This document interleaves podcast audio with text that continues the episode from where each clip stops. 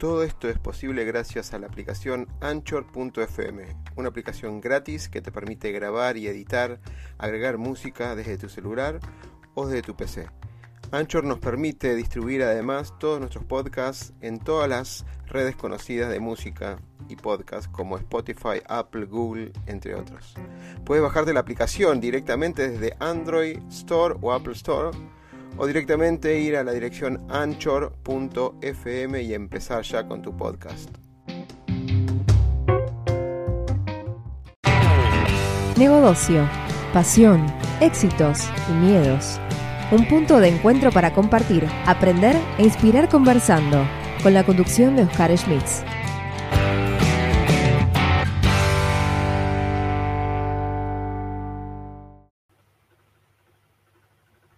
Bueno, ahora sí, bienvenidos a otro nuevo programa de 100 días en calma. Este es el día del número 18. ¿Cómo estás, Laura?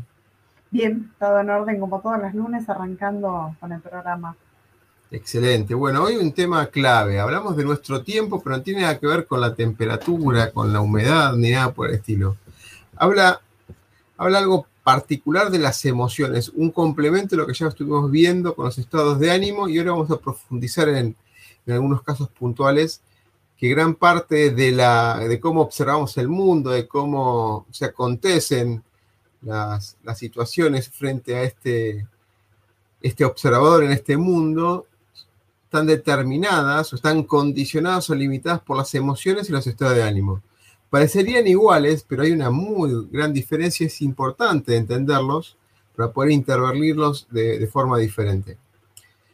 Em, vamos a esperar un minutito ¿no? más, como para que sumen. Obviamente están todos invitados para que se vayan sumando a suscribirse al canal, para que le aparezcan esto como las tantas entrevistas y contenidos que estamos incluyendo eh, para que le aparezca de forma automática de alguna manera, ¿no? Cada vez que eh, subimos un contenido diferente. Estaba viendo, estaba chequeando las redes sociales, así que bueno, ya estamos. Bien.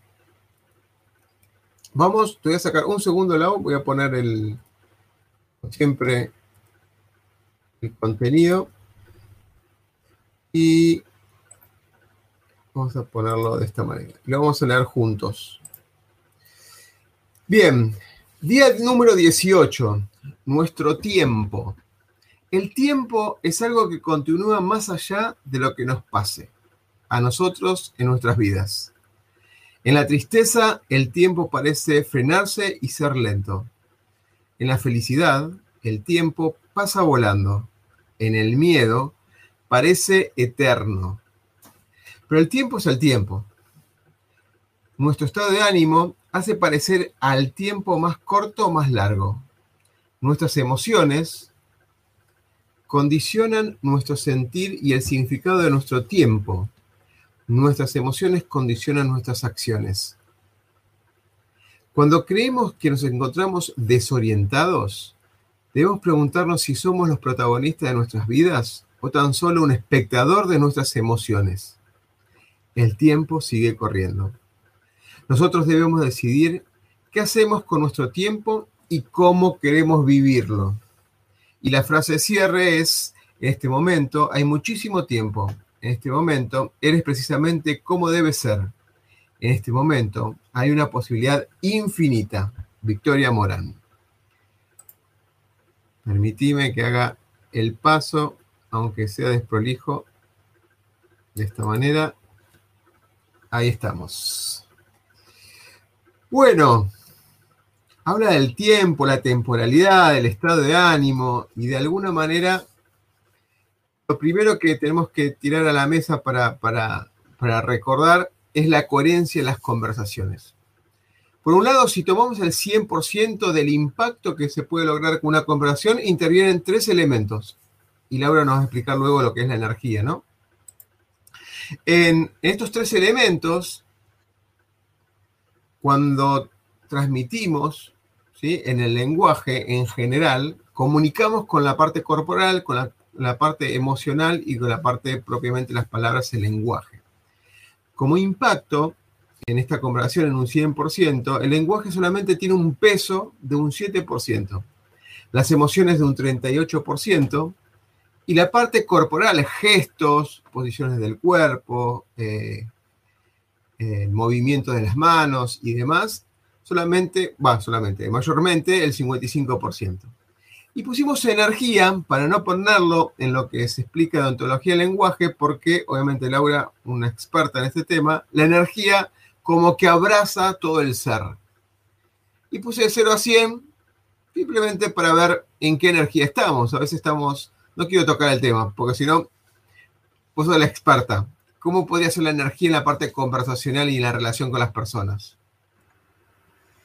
Claramente el tema de la energía es muy importante, ¿no? En todas este, estas etapas de la, de la conversación, tanto en la parte corporal como en la emocional y el lenguaje, porque acorde a con, con qué anteojos, con qué mirada yo esté mirando lo que esté sucediendo, se va a ir dando una conversación. El tema es que va a estar cargada por un canal que yo sintonicé, con una energía con la cual yo sintonicé y empecé a generar estas conversaciones, ya sea desde lo corporal, con mis movimientos, desde las emociones, ya sea desde el miedo, desde la tristeza o desde el lenguaje.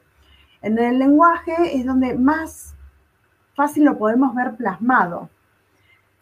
¿Por qué? Porque si yo ante una experiencia que sucede algo, se me dispara una emoción, un pensamiento, una emoción, yo voy a quedar anclada a un canal energético. Es decir, acorde a cómo yo haya percibido eso que sucedió en mi contexto, voy a abrir eh, un, canal energético que va a ir en orden vibratorio de menor a mayor grado. Por lo general, si la experiencia, como por ejemplo nos generó miedo, vamos a anclar nuestra energía en una sintonía más densa, más negativa. Lo cual va a hacer que si yo tengo que verbalizar lo que me está sucediendo en ese momento, a través de mi lenguaje, yo me expresé más allá de, de con palabras que tengan que ver con esa emoción, con palabras que tengan cierta carga negativa o más densa. Ahora, por ejemplo, si la emoción que signa la experiencia que está pasando en mi contexto me genera alegría, va a vibrar en otra frecuencia, en una frecuencia mucho más, más positiva, más altruista, más sutil, que obviamente va a expandir y replicar en el resto. ¿Se entendió? Totalmente, totalmente. Em, claro, acá se habla mucho de, de una coherencia, si bien en un estado de fluidez y de armonía, como dijiste, la, la, parte corporal, la parte emocional y la parte del lenguaje, en una conversación directa y profunda, guardan una coherencia. O sea, si yo tengo un lenguaje activo, la emoción va a estar en consonancia y el cuerpo va a estar eh, tal cual. Ahora, cuando hay una incoherencia, porque por ahí el lenguaje no refleja la emoción, es decir, escucho palabras de, de energía, de ir para adelante, vamos por todo, vamos por para cumplir la meta, vamos a trabajar en equipo y emocionalmente utilizo una, una voz de tristeza. Y en lo corporal quizás acompaña esa energía, pero la emoción no acompaña esos movimientos del cuerpo. Entonces hay una, una incoherencia que es interesante ahondar, que ahora vamos a ver los cinco pasos como, que, cómo podemos de alguna manera ahondar en ese tema. Entonces, es muy interesante detectar cuando la emoción, cómo, es, cómo, la emoción particularmente puede afectar al observador, a la persona, al cliente, como quieran verlo, y desde la emoción indagar para ir buscando una relación con el lenguaje y la parte corporal. Si de alguna manera estamos acompañando al, a la persona, al cliente, en este camino, no podemos irnos solamente con la emoción y dejar de lado el lenguaje y la parte corporal. Y Laura va a complementar seguramente y tampoco con la energía, porque tiene, tiene que ir de una manera armoniosamente, por eso es armonización psicofísica por el lado del lado, y por este lado es una, digamos, de una manera una integración ontológica de estos tres elementos que es corporal, emoción y lenguaje. Vamos ahora a ahondarnos un poquito más en lo que es emociones versus estado de ánimo. Pareciera lo mismo una emoción y un estado de ánimo en, en un sentido amplio. Las emociones y el estado de ánimo como tal, se dice que no se coachean la emoción y el estado de ánimo, sino que se indaga, se, dialoga, se conversa sobre lo que significa tanto la emoción o el estado de ánimo y las acciones que genera esa emoción o ese estado de ánimo. Pero la emoción como tal y estado de ánimo, y, y lo quiero usar, vos corregime si estoy, no estoy siendo claro, Lau. Esto es, la emoción es tan única como ser viviente ocurre en la Tierra. Si nosotros hablamos de amor, de alguna manera, es una emoción que de yo lo vivo de una manera, Laura la vive de otra, Romeo y Julieta lo vivieron de una manera y por ahí Julieta y Romeo la vivieron de otra manera. Pero es tan, tan poderosa que por más que lo expresen con palabras, ese sentimiento único que ocurre en el ser persona, en el ser humano, es indescriptible como dirían si no uso la palabra, es impresentable, porque no alcanzarían las palabras para escribir todas las variables que entran en juego. Pero sí hay una, una cuestión que es muy importante distinguir, y esto se analiza mucho, donde ocurre que es una emoción y un estado de ánimo. Y lo vamos a dividir en cinco elementos rápidamente como para avanzar con los otros temas. Primero es una temporalidad. ¿No querés acotar algo de esto de la emoción y el estado de ánimo vamos a, a los cinco puntos? Dale, seguí y así después hablo toda la, idea general. Ok. El primer punto de la temporalidad con respecto a la emoción la emoción ocurre. Ahí en un tiempo corto, de un tiempo corto, pueden ser unos segundos, unos minutos, por ejemplo, imagínense un momento de la sorpresa, un momento del miedo, un momento del enojo, ocurre y sale. Algo importante, tanto las emociones como esta no se pueden controlar. De alguna manera ocurren y el darse cuenta que estamos en esa emoción o estado de ánimo nos permite actuar, que eso es parte de lo que vamos a ver al final. La temporalidad de la emoción ocurre en el momento. El estado de ánimo es una persistencia de las emociones que sin darnos cuenta están ahí. O sea, una emoción que dura en el tiempo se transforma en un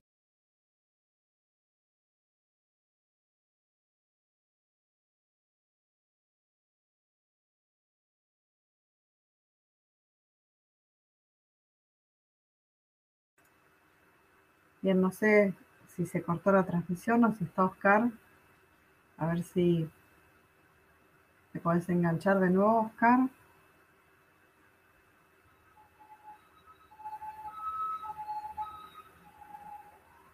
Ahí estamos. Que quizás nos puede... Ah, ¿qué pasó? Se cortó, te fuiste y no sé si se me cortó a mí o se cortó general. Ah, ok. Entonces, bueno, de vuelta, repasemos. La temporalidad en sí es las emociones ocurren rap en un momento corto y las, los estados es una, de una manera, perduran un poquito en el tiempo. Em, segundo elemento, segundo elemento es abren y cierran posibilidades. Tanto las emociones como los estados de ánimos abren y cierran posibilidades de acciones. Es decir, yo estoy en miedo, de alguna manera dejo o me limita en el accionar. Yo en la vergüenza quizás me, retrotaigo y no acciono como en mi todo, en mi 100% de, ser. Em, si yo estoy empoderado porque tuve un proyecto exitoso y de alguna manera estoy con esa, ese, empoderamiento, pasa lo contrario, se abren más posibilidades porque me voy a animar a más cosas. Por eso siempre se dice que en un proyecto se hagan pequeños objetivos o metas cortas para darle seguridad y darle mucho más energía a ese equipo y mostrarle que el camino es ese. Metas largas que cuestan mucho llegar, por ahí eh, desmotivan o sacan de inspiración a los equipos. Entonces las emociones, como las, los estados de ánimos, abren y cierran posibilidades. Visible o invisible.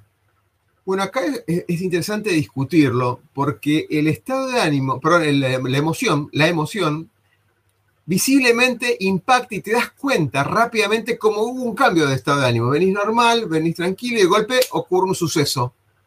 De golpe ocurrió un, choque delante tuyo y, se apoderó eh, una situación de, de pánico. ¿sí? Ahora, en cambio, el estado de ánimo, como perdura en el tiempo y va acumulando esas emociones, voy a dar un ejemplo para que quede claro. El miedo a algo, ocurrió una situación o el miedo a las arañas. Viste con las arañas, estabas en un momento y te asustaste. Y así sucesivamente un par de veces. Se guardó algo, se guardó algo de alguna manera en tu historia, en tus creencias con relación a esa, esa araña. Si no se trabaja, ese miedo se puede transformar en una fobia. Ese miedo se puede trabajar en una fobia. Y no te das cuenta hasta que ocurra de vuelta esa situación.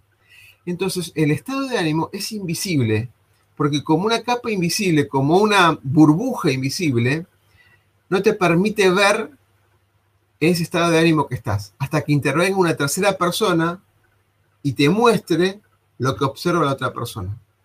Y lo valide con vos, obviamente.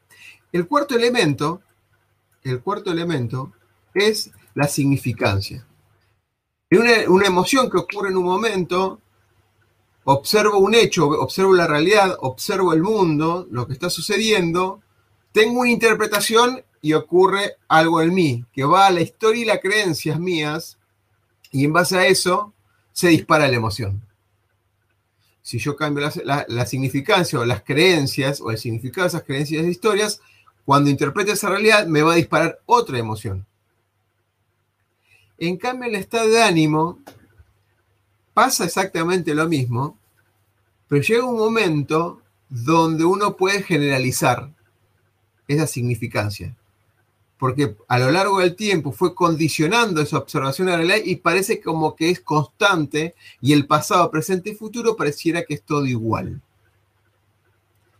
el significado no cambia aparentemente. Y ahí a veces creemos que esa realidad no se cambia, que esa realidad no se cambia, y lo que observamos, lo que observamos en esa verdad del mundo, o sea, lo que observamos que es nuestra realidad, pensamos que es la verdad absoluta. Y creemos que eso es inalterable, inmodificable. Y es donde podemos caer en ese estado de ánimo en determinado constancia y, perpetuidad. El creer que no se puede cambiar y el creer que esa, eso que observamos es la verdad absoluta y no solamente nuestra realidad. Y por último, lo que dijimos un poquito antes, condiciona las acciones y las reacciones.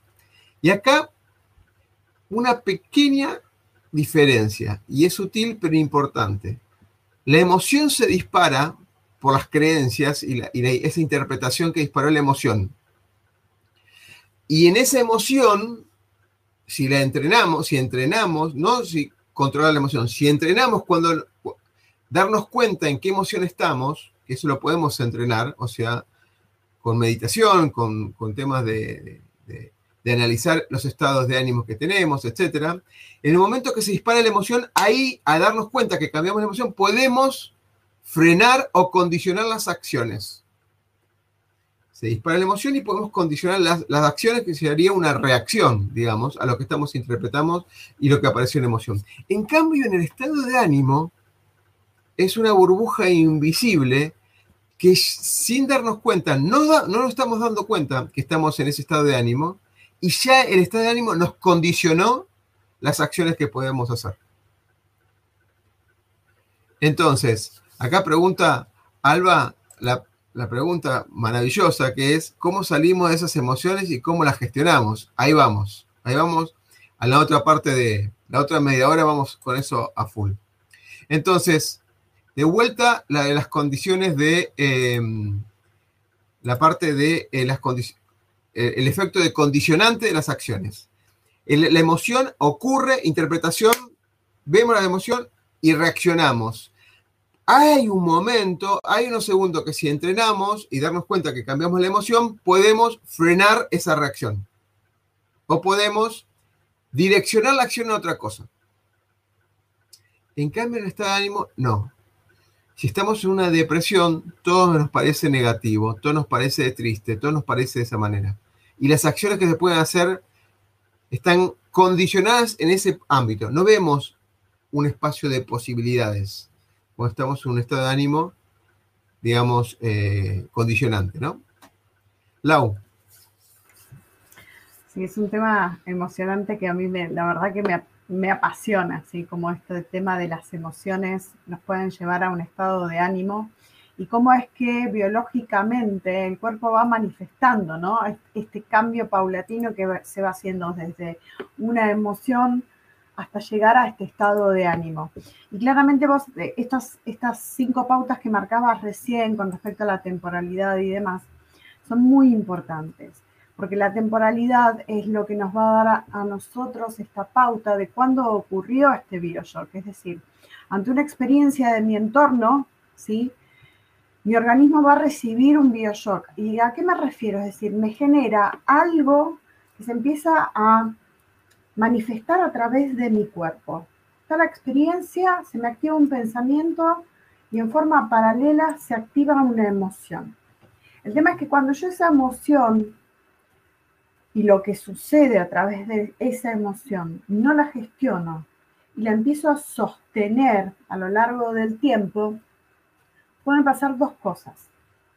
O que me adapte a esa emoción, a, ese, a esa sensación, esa manifestación que tengo a nivel cuerpo físico, o bien que me lleve a generar un cambio. El tema es que cuando yo sostengo mucho esa emoción, por lo general se vuelve un estadio crónico que me va llevando poco a poco a sostener y lograr un estado de ánimo. Vos decías sobre lo invisible y lo, y, lo visible de esto. Claramente el estado de ánimo ¿sí? vendría a ser como esta, capa invisible que se genera alrededor de, de nosotros a través de esta emoción que fuimos sosteniendo. Y por eso es muy importante indagar sobre lo que sucedió cómo se percibió, cómo lo percibió el paciente, el consultante, con qué, manifestaciones tuvo a nivel cuerpo físico, porque ahí me va a dar la pauta sobre qué emociones está sustentado ese estado de ánimo. Y a partir de ahí desandar toda esa historia para, en vez de quedarme y anclarme en la adaptación, yo pueda activar mi potencial y no quedarme puntualmente en esa zona, ¿no? De quedarme anclado en esa energía, en esa emoción y en ese estado de ánimo que se me está generando. Porque claramente estas, estas crisis, estos sucesos, lo que generan puntualmente son dos posibilidades, que tienen que ver mucho con el tema del condicionamiento. Generan la posibilidad de adaptarme o la posibilidad de activar mi potencial. Si yo elijo adaptarme, mi potencial queda como en, digamos, en stand-by y quizás vuelva a una próxima experiencia para que yo lo pueda llegar a activar y salirme de ese anclaje que hice de adaptación. Hay, un segundo que quiero, quiero intervenir en algo, que es muy importante lo que dijiste, que es, eh, pero hay algo importante en, este foco que quiero dar, y voy, a contestar una, le ponemos un comentario que hizo yo, Jonam ahora para, para discutirlo también, es, si yo toda emoción que no se expresa, toda emoción que no se expresa, o todo estado, toda emoción que no se expresa y se retiene, impacta en el ser. O sea, esa emoción que de una manera, por el miedo, yo retuve y no reaccioné, no lo largué, no lo expresé, no lo comuniqué y demás, esa situación impacta en nuestro ser, de alguna manera. Puede ser por un estado de ánimo en la, perpetuidad, puede ser por eh, nos, produce una incoherencia en el lenguaje y en la parte corporal, algo.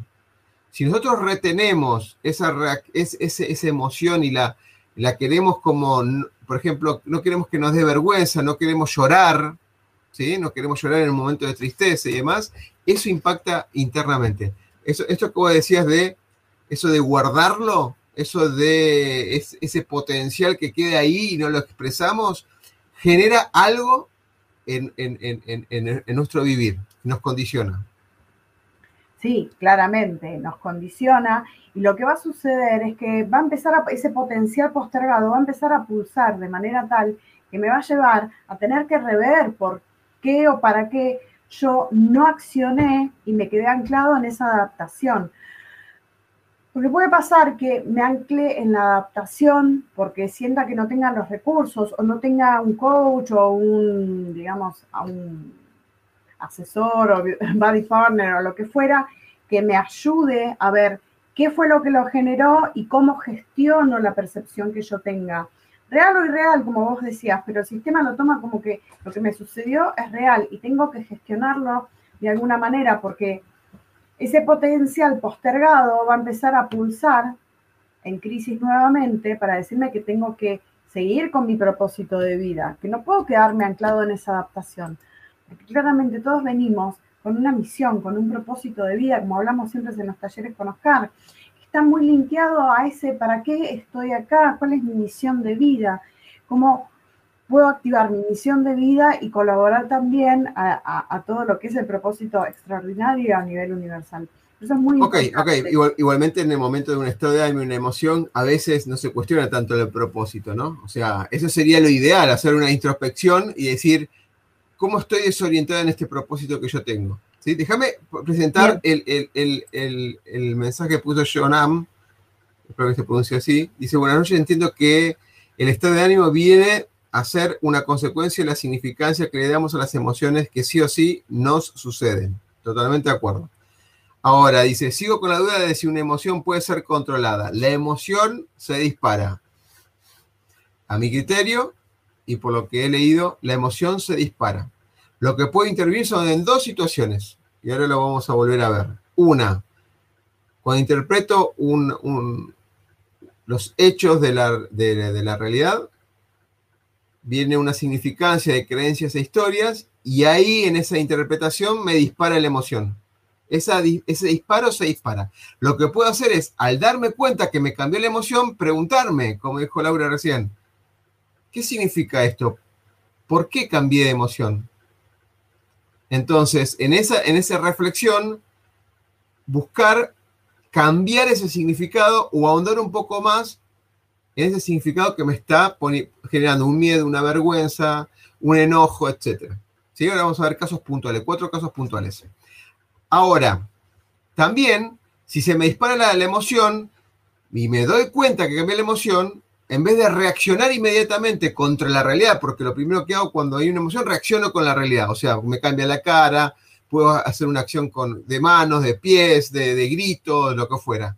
Ahora, si me doy cuenta que cambié la emoción, en es, aunque sean nanosegundos de cómo ocurre, yo puedo condicionar esa acción.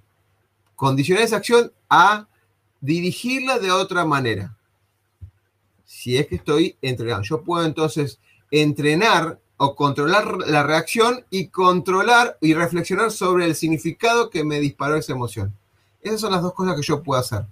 Ahora, controlar la emoción, no lo creo por lo menos lo que yo tengo visto. Si ustedes lo quieren intercambiar, podemos llegar a discutirlo y fundamentarlo. Laura dice, y si alguien está ya en crisis de llanto a mi lado, ¿cuál sería el apoyo más oportuno para que no anque esa emoción? Bien, es, un tema muy importante, porque por lo general cuando surge eso, el primer movimiento que surge es ir a abrazarlo, a contenerlo, a tocar. Y el tema es que cada vez que yo toco y en la zona donde toco, estoy generando un anclaje. ¿Qué es un anclaje? Estoy guardando la información de lo que está sucediendo en una parte del cuerpo. Si yo y lo abrazo así, le toco los brazos, cada vez que esa persona tenga una experiencia similar o le toquen los brazos, se puede llegar a activar esa información. Yo siempre apunto a que lo principal es que la persona haga la descarga emocional que tiene que hacer en ese momento. Porque si llora, se angustia puntualmente, hay que dejar que esa energía brote, que salga, que se descarga. ¿Para qué? Para que después, con mayor claridad, podamos ir hacia la historia que resonó, con la cual resonó el consultante o la persona, y empezar a gestionar lo que sucede, empezar a gestionar puntualmente esa historia, gestionar la percepción que tuvo con respecto a esa historia. Justamente eh, un, ejemplo muy cortito con una consultante con, ataques de pánico, pero muy puntuales en situaciones de presentarse a un futuro laburo, trabajo, eh, entra en pánico, se, frisa y llega hasta la puerta de, la empresa y, se va porque no siente que no puede. Entonces, cuando empezamos a hablar del potencial postergado, de cuáles eran las cosas que ella sentía, pues como está en plena búsqueda laboral, cuáles eran las cosas que ella sentía que con las cuales nadaba como pez en el agua. Recuerda que cuando era adolescente, terminando el colegio, le había surgido la intención o las ganas de, hacer, por ejemplo, algo vinculado con la locución, con lo que es medios y demás. Y cuando lo comentó en su casa, un integrante de la familia dictó una sentencia. ¿A qué me refiero dictar una sentencia? Le dijo, mira, si vos haces eso, vas a terminar siendo una... Lo cual automáticamente en su sistema, ella lo que percibió ante esa realidad es que era peligroso ser eso que tenía que ver con lo que ella amaba o con lo que le gustaba o con lo que le apasionaba. Pero ¿qué pasó? Se adaptó y fue leal a esa creencia. Y cuando quiere desanclarse porque necesita tener un trabajo, empezar a expandirse y demás, no lo puede hacer. Entonces, lo primero que surge es el llanto. Bueno, perfecto. Llorá y empecemos a identificar qué es lo que sentís. Y ahí es como cuando empieza la verdadera gestión. Pero nunca tocar a la persona, esperar que se calme, darle un vaso de agua, ofrecerle si necesita pañuelos, lo que fuera, y explicarle, en este momento vos te vas a mantener a una distancia para no interferir con lo que le está sucediendo, para después poder trabajar claramente qué es lo que, con lo cual esa persona resonó. No sé si quedó claro. Ok, bien, ahí esperamos la respuesta. Y vamos a, ahondar un poquito también en esto como cierre del estado de ánimo para la acción y vamos a las herramientas propiamente dichas. Estado de ánimo para la acción es, se puede, este, en este abrir y cerrar posibilidades, se puede ver desde dos subdominios de alguna manera. Especifican un futuro posible. Si yo estoy en una situación de alegría, ¿qué, voy a observar? Posibilidades, eh, situaciones positivas, etc. Si estoy en una situación de tristeza, ¿sí? O de miedo y demás, voy a ver un futuro de no posibilidad.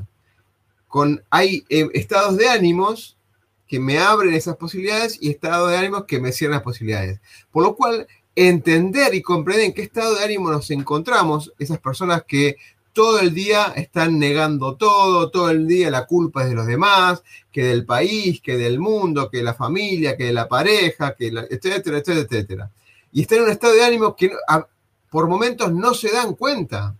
Mucha gente sí ve el enojo alrededor de él, pero él no se da cuenta que está en ese estado de ánimo.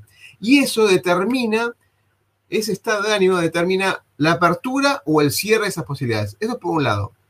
Por el otro, estando, estando en ese estado de ánimo, observo la realidad de forma diferente. Es totalmente distinto. Uno va ligado a la acción y otro es cómo observo el mundo. Si yo lo veo en un estado de ánimo cerrado en el sentido de tristeza, voy a observar todo con sus anteojos de tristeza. Y todo lo que voy a concluir y el significado que le voy a, a observar es porque ya no solamente es la interpretación, pero no solamente es lo que observo, sino que la interpretación va a estar con un fuerte contenido de tristeza. Si yo lo observo con alegría, con posibilidad, con, legitimar que es posible que los otros piensen de forma diferente, o sea, con, ciertos valores de, justicia, de integridad, de respeto, yo voy a observar el, mundo en ese sentido. Si yo veo una discusión y el otro discute en un, tono elevado y yo estoy en, un, estado de ánimo relacionado con el enojo, voy a tomar que el, otro me está discutiendo a mí. Porque hay un enojo y lo estoy tomando como personal. Porque yo estoy en estado de enojo. Y estar en estado de enojo, todo lo que me cause mal de algún tipo de los, los tres elementos que hablamos de las conversaciones, sea corporal, en las palabras que utiliza o la emoción con que se la transmite, lo voy a tomar como un enojo. Entonces son dos elementos. Uno en cuanto a las posibilidades en mi estado de ánimo que puedo accionar y otro es cómo observo la realidad. Eso en estados de ánimo. Lau, una, mirada, así paso a, a los puntos. Claramente, el cómo miro la realidad y cómo la percibo es lo que va a detonar puntualmente la emoción y el estado de ánimo sostenido o no. Em, se me vino muy a la mente un ejemplo de flores de Bach que se llama, una esencia que se llama Wild Rose, que trabaja puntualmente para apuntar hacia la acción, para activar eso que dejamos de hacer. Porque a veces cuando nosotros tenemos estas emociones y estos, eh, estos estados de ánimo, a veces sabemos que es una emoción, pero a veces un estado de ánimo puede estar sostenido por varias emociones. Entonces, las flores de Bach por lo, por lo general trabajan mucho esto. Esta Wild Rose lo que hace es limpiar a fondo, trabajar y polarizar todas esas emociones que yo fui generando a lo largo de toda una experiencia quizás y que las sostuve en el tiempo, para que me generen una acción, para que yo pueda desanclarme de ahí y activar todo lo que tengo que hacer y no expandir más de lo mismo, para no contagiar a mi entorno y para tener anclada la energía donde realmente tengo que estar. Y acá lo que siempre es muy importante es preguntarnos dónde estamos anclados con la energía. Y más cuando sabemos que tenemos que emprender acciones porque también ahí la energía es muy importante porque va a asignar todo lo que hagamos. No solamente lo que hagamos, también nuestros vínculos con el entorno, ya sea desde lo familiar, desde los amigos, desde lo laboral y demás. Excelente. Bien, vamos a, los pasos a seguir. ¿sí? Esto es un proceso de coaching donde no coacheo la emoción, coacheo a esa persona que está en esa emoción y vamos a indagar en cuanto a los cinco pasos naturales con ejemplos clarísimos en cuanto a cuatro emociones. Todo esto fueron sacados del libro de referencia de coaching, El arte de soplar brasas, están en un montón de otros libros también, pero ahí yo lo tenía en forma práctica y lo tenía identificado por si lo quieren eh, ojear. Este es el libro, perdón que está el gancho ahí, no sé si lo llegan a ver, este es el libro. Y obviamente el capítulo 3 de... Eh, ontología del lenguaje, fundamental en cuanto a lo que estamos desarrollando por el lado de la ontología, del coaching ontológico. Entonces, el primer paso, primer paso es reconocer la emoción. De alguna manera, la persona tiene que reconocer la emoción y cómo lo reconoce, como todos lo reconocemos ontológicamente, es dándole una palabra, dándole entidad con una palabra. Lo que me pasa hasta que no lo dice la persona, le da una entidad, no sabemos qué es. Entonces, en ese momento, reconocer la emoción, que es, estoy triste. Vamos para atrás a indagar con un por qué. Podemos buscar la intencionalidad del para qué está triste también, pero todavía no llegamos a indagar. Primero reconocer esa emoción. Conversar un poco qué significa para él la tristeza, qué significa para él la alegría, qué significa para él el enojo, qué significa la culpa, etc. Indagar un poco más porque no es solamente culpa. Lo hemos, lo hemos visto en un montón de veces cuando decimos, ¿cuáles son tus valores? Respeto. ¿Y qué es respeto para vos? Y ahí quizás el respeto para Laura, el respeto para mí, el respeto para Alba, para los, que están conectados, no es lo mismo. Entonces, reconocer la emoción. Paso fundamental. ¿Quieres acotar, Lau, o sigo? No, no, seguí, que hago un cierre después eh, general, así no queda cortadito. Bien, bien, perfecto. Entonces, segundo elemento, vamos a hacer tres pasos y porque después vienen las emociones, antes del cuarto y el quinto. Segundo, aceptar la emoción. Muchas personas cuando dicen estoy triste la quieren rechazar, no quiero ser triste, como por ejemplo, o no quieren llorar. Los hombres no lloran, famosa frase que ya se está obviamente desmenuzando en el tiempo. Aceptar la emoción. La emoción es parte del ser humano y es, no cambia nada de cómo sos. O sea, la emoción, por ahí sí, obviamente te limita, te condiciona y demás, pero la emoción está con vos. O sea, la emoción está con la persona. ¿Sí? Y tenemos que de alguna manera distinguirla, por eso el primer paso de reconocerla y aceptarla, porque es parte nuestro. Y de alguna manera salió esa emoción porque hay algo que la significó y salió. Y no lo podemos controlar. Y tampoco la podemos alejar porque si no la, no la, no intervenimos y la, descubrimos bien entre la persona y el coach, en este caso, va a quedar ahí, guardada. Y si está mal guardada, ese líbido condicionante que se guarda, de alguna manera se va a transformar, como dijimos antes, en un estado de ánimo. Tercer elemento, cuando ya la aceptamos, es nuestra, es parte nuestro, como si fuera nuestro ser. En particular tenemos lo que llama indagar e investigar las razones. Parece loco, Oscar, hablar de razones cuando hablamos de emoción, cuando siempre me dijiste la emoción abraza la razón. Y en innumerables programas que hicimos desde el 2010 hasta acá, ¿la emoción abraza la razón? Sí. Y una frase que dice Pascal que decía, el corazón tiene razones que la razón desconoce. Una frase impactante que de alguna manera lo que se busca acá es buscar hechos y opiniones. Hechos y opiniones que nos da el coachee, nos da la persona. Reconoció la emoción, le dio un nombre, la aceptó como, como, como su parte, le pudo dar un contexto y empezar a indagar un poco sobre esas emociones. Ahora vamos a ver unas preguntas particulares de cómo indagar en cuatro, ¿sí? Entonces, la idea no, no criticar, simplemente indagarla para descubrir qué hechos, hechos, sin subjetividades, y qué opiniones sobre esos hechos, si propios de la persona, hacen sentido que se dispare esa emoción. Hace sentido para ella, esa persona, ¿no? Entonces ahí vamos a indagar cuatro emociones. Lau, ¿quieres acotar algo? Porque vamos a ir a las emociones ahora. Sí, así no queda descolgado lo que voy a decir. Puntualmente, sí, estos tres pasos puntualmente son muy importantes porque me, me van a asignar cómo voy a seguir adelante para darle una coherencia a todo lo que está sucediendo. Claramente, cuando yo reconozco que hay algo que está sucediendo en mí, va a surgir esto, ¿lo rechazo o lo acepto? Y acuerdo a la decisión que yo tome, una va a empezar a pulsar más que la otra. Porque si yo no lo acepto, me voy a entrar en una energía que me va a llevar a un estado de sufrimiento. Pero si yo logro hacer esa aceptación, perfecto, me está pasando esto yo ya automáticamente me emplazo en la acción. Ya me paré en otra energía, en otro orden vibratorio. Lo que sí es importante, ¿sí? Es esta indagación que vos bien decís, porque eso, me va a llevar a la historia, ¿sí? Y le va a dar una coherencia, como que vamos a tener una, una coherencia entre la razón y el corazón. Y eso es muy importante porque nos va a despejar muchísimo el camino al momento de tener que responder las próximas preguntas que vienen. Exacto. Ahí vamos con las emociones. Pusimos cuatro porque seguimos con la línea del libro, pero hay un montón más para ser prácticos. Primero el miedo, ¿sí?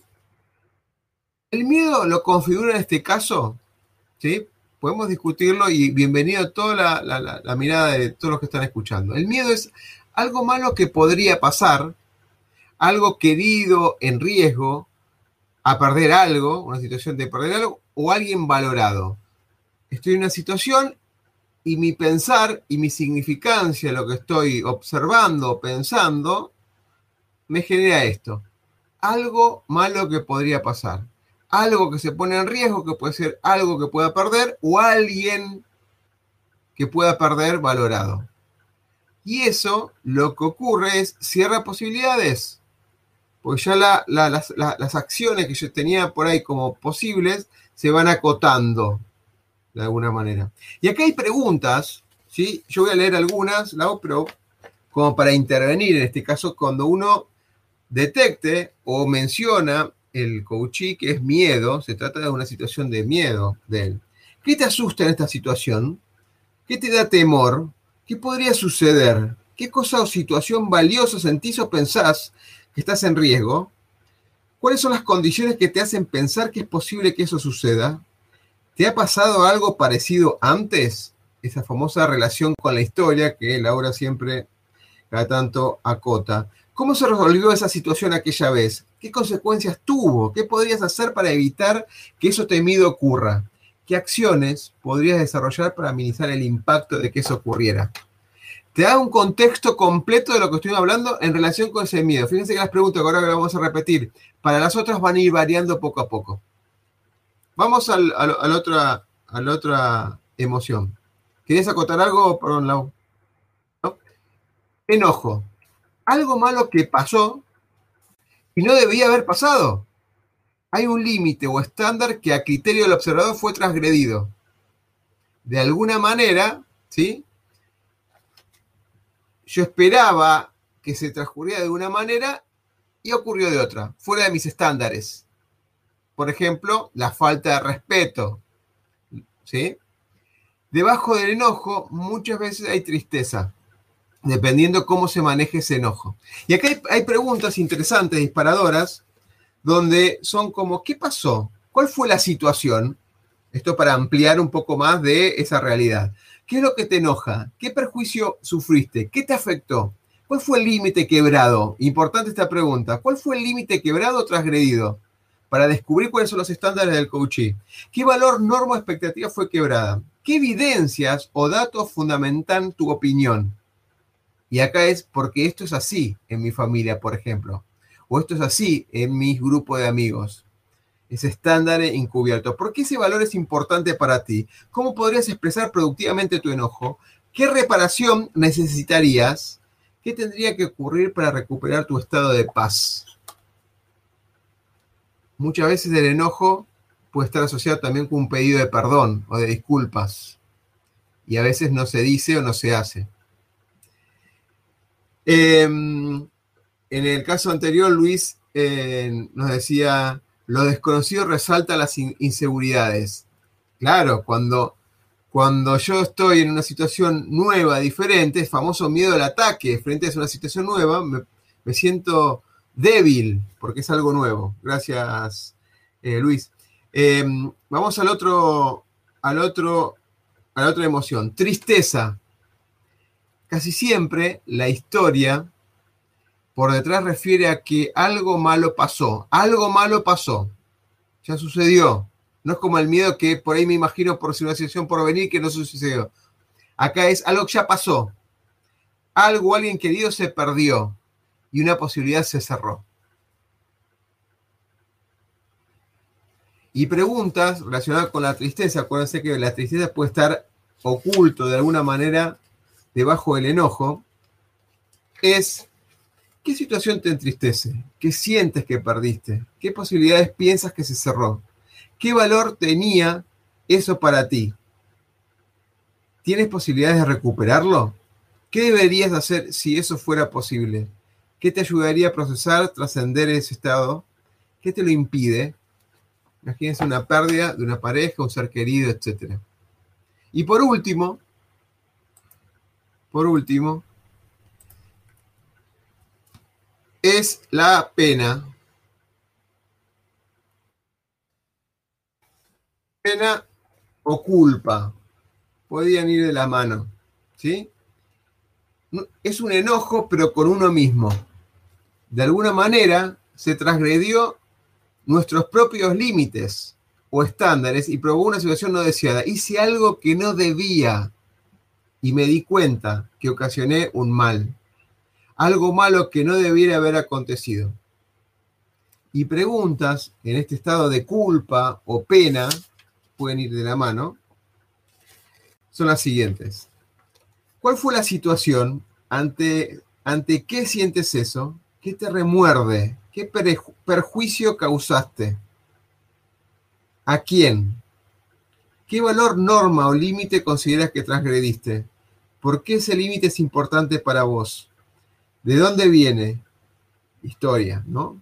¿Dónde lo aprendiste? Historia, creencias. ¿Cómo afectó al otro? ¿Qué reparación podrías ofrecer? ¿Hay algo que te impide hacerlo? Imagínense un perdón cuando uno no está acostumbrado a pedir perdón. ¿Cuántas relaciones por no pedir disculpas en el momento adecuado se rompieron? Esa culpa que, que quedó ahí guardada en el ser de esta persona y en el enojo quizás de la otra, ¿no? Lau, así cerramos los dos últimos pasos. Sí, eh, voy a hacer breves acotaciones. Claramente estos marcos de referencia nos sitúan en lo que es la historia. Es muy importante la historia que signa cada emoción. Quiero focalizarme en un, extra en lo que es el enojo y la tristeza. A veces el enojo enmascara una tristeza, pero también esa tristeza sostenida, sí que genera ese, ese enojo, puede generar también a su vez en forma paralela mucha frustración. Por eso es muy importante andar en el enojo, en qué genera, cómo me hace sentir y desde dónde viene, cuál es la historia. Y en lo último también que me quiero focalizar en esto que hablaste sobre la pena y la culpa. Siempre digo que la pena y la culpa tiene que ver con, con transgredir ¿sí? estas creencias, estas normas, pero se transgrede desde el lado que quizás se necesita resignificar esa norma. El pedido de perdón es parte del proceso de reparación a esa transgresión que me va a dar el pie a mí a que yo pueda resignificar la norma. Porque si claramente lo transgredí por una buena causa, no, no, estamos hablando con mala intención, sino que lo transgredí, por ejemplo, una separación, ¿sí? A veces uno no quiere separarse porque, bueno, la familia es supuestamente para siempre, uno se casa para toda la vida, pero la realidad es que hay veces que hay situaciones que no se pueden sostener porque nos hacen mal.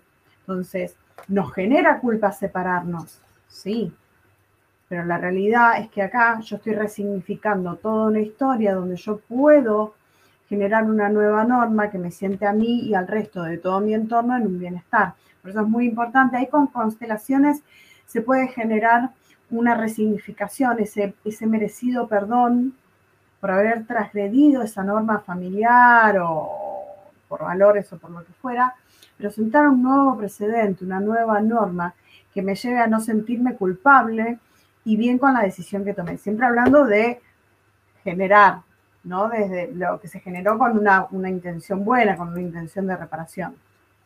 Bien.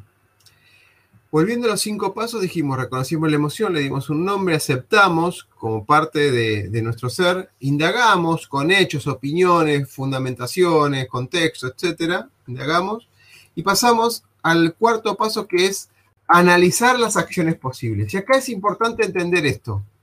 No vamos a accionar desde la emoción que reconocimos y aceptamos.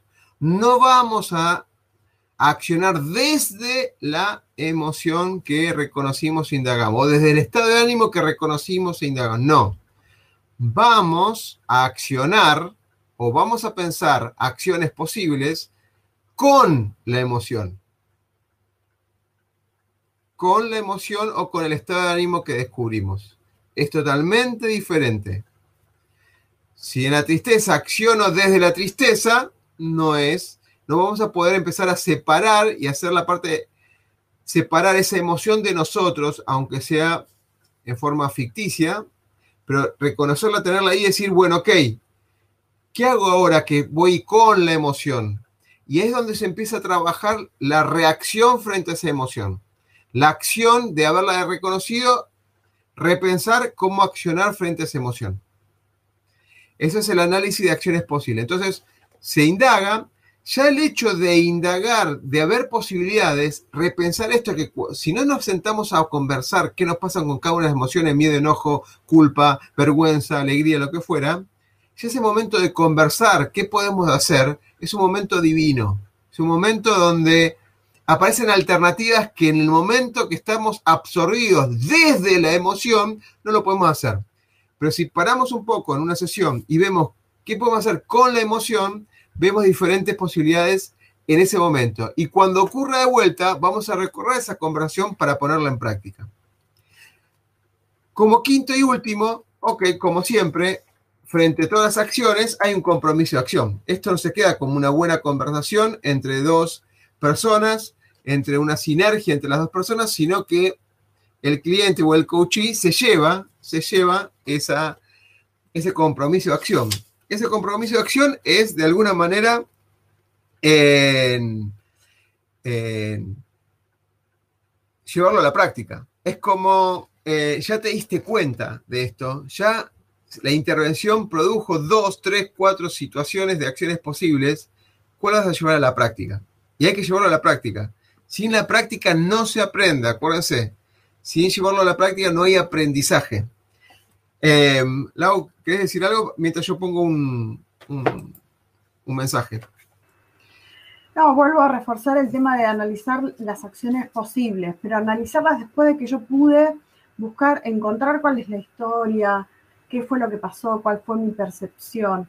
Porque si lo hago desde la emoción, claramente no voy a ir a buen puerto. Ahí es donde yo digo que hay que utilizar mucho el rescate eh, emocional, es decir, contestarme estas palabras, estas preguntas, indagar, encontrar la historia, me rescata y me pone en otra posición, porque yo ya estoy viéndome con otra mirada, estoy viendo lo que sucede con otra mirada y claramente puedo ver más coherentemente cuáles son las acciones más indicadas para lograr el objetivo que tengo, que es el de resignificarme. Siempre con el compromiso. El compromiso es fundamental porque claramente si no puedo comprometerme con lo que voy a hacer para mi bienestar, claramente no me voy a poder desanclar de esa emoción y voy a volver a caer en el mismo estado. Es como que vuelve a generarse un círculo vicioso. Mirá el comentario que nos hace Gloria, gracias por el comentario. Dice sobre el enojo que antes se mencionó, cuando se pasa el límite y, y, transgrede, me pasó que dos personas que amo en una discusión llegaron a ofenderse mutuamente. ¿Cómo resolver o reconciliar estos sentimientos de ambas partes? O bien, hay que buscar un, un, es un proceso, esto, ¿no? ¿no? No quiero patearlo, pero básicamente si hubo un enojo, ¿por qué no visualizar el hecho que ocurrió y la interpretación de cada uno? Porque si se enojaron dos y uno no, hay algo que uno está viendo que los otros están viendo otra cosa. ¿Y por qué no plantear entre los tres su punto de vista? En otro momento vamos a hablar de los cuatro tipos de conversaciones, más adelante de otros capítulos en cuanto a eso, pero acá es una, una, una conversación para, para, para, analizar los juicios, los juicios que se tienen con la situación, analizar los puntos de vista de cada uno, plantearlo sobre la mesa, no jugar un ganar-perder, sino jugar un ganar-ganar entre todos. Eh, por último, quiero cerrar con una frase, si me permitís, Lau, si no querés acotar, que tiene mucho con este compromiso y es muy importante, a veces nos quedamos cortos en este compromiso de acción aprendemos, leímos, qué bueno lo que ocurre en los libros, me di cuenta, pero llevarlo a la práctica no se hace. David Biscott dice, cuando se experimenta una emoción válida, se incurre en una deuda emocional. Para saldarla hace falta un pago, imagínense una transacción bancaria, ¿no? es un, para saldarla hace falta un pago en términos de acciones efectivas. Pero si se rehúsa a pagar, relegando la emoción a la inconsciencia, la deuda comienza a acumular intereses. Y si la misma excede cierto nivel, uno cae en la quiebra emocional. Interesante postura. Y remata de esta manera. Cada emoción tiene una demanda específica al evitar el desafío, la emoción se estanca. Al resolver saludablemente el desafío, la emoción fluye y posibilita recuperar un estado de paz interior. Y no vamos a acotar más nada y vamos a cerrarlo acá para cumplir en tiempo y forma. Y nos vemos en el próximo capítulo que es súper interesante también. Y gracias a todos por estar ahí. Y gracias, como siempre, gracias, gracias. Chau. Chau, chau. El miedo a equivocarnos nos inmoviliza, nos aleja del éxito. El miedo a lo nuevo nos limita, nos quita oportunidades de crecer. Pretender resultados diferentes haciendo siempre lo mismo es una locura. Aprender a ser diferentes, aprender a ser innovando es un desafío. Nuestra pasión nos moviliza a ilimitados desafíos. Y de eso se trata Negodocio. De lograr el éxito con pasión.